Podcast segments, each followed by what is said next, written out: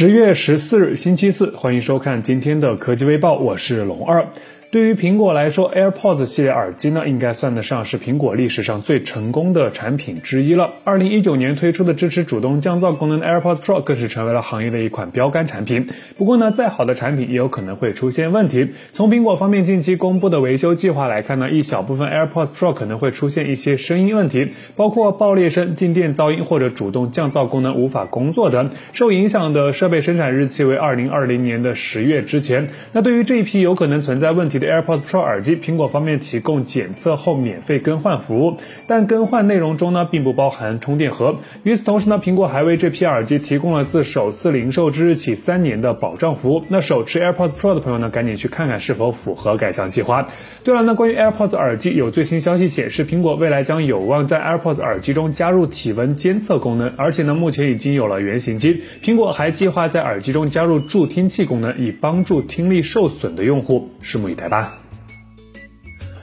对于 Redmi 品牌来说呢，K40 系列无疑是成功的，至少在销量方面表现确实不错。现在呢，网上突然流传出了一组据称是 Redmi K50 的渲染图。从图中来看，手机正面采用的是一块左置单挖孔的四曲面显示屏，前置摄像头开孔的孔径相对比较小，整体的屏占比非常高。而在背部的设计上呢，该机采用了圆形的奥利奥设计，后置三枚镜头呈三角形排列，闪光灯以及对焦模组放置在中间。综合目前的消息来看呢，Redmi K50 系列。将至少包含有 K50、K50 Pro 以及 K50 Pro Plus 三款机型，其中超大杯会搭载高通骁龙八九八处理器，全系有望采用 E5 材料的 AMOLED 显示屏，主要通过相机以及快充方面进行版本的区分，最高会配备一亿像素的主摄，快充也会直接干到一百二十瓦。当然，以上这些内容呢，基本都还停留在爆料的阶段，并未得到小米官方的证实。具体什么情况，那感兴趣的朋友呢，可以关注一下官方的消息。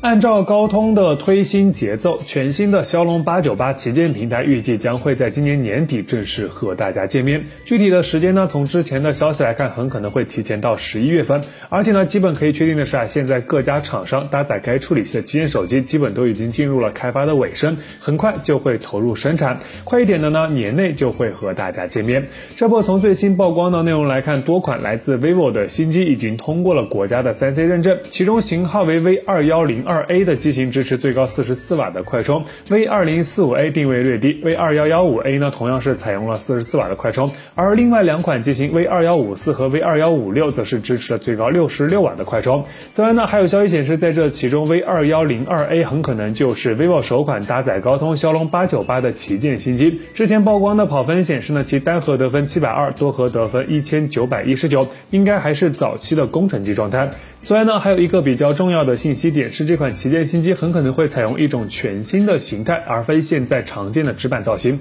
难道是卷轴屏？期待一下吧。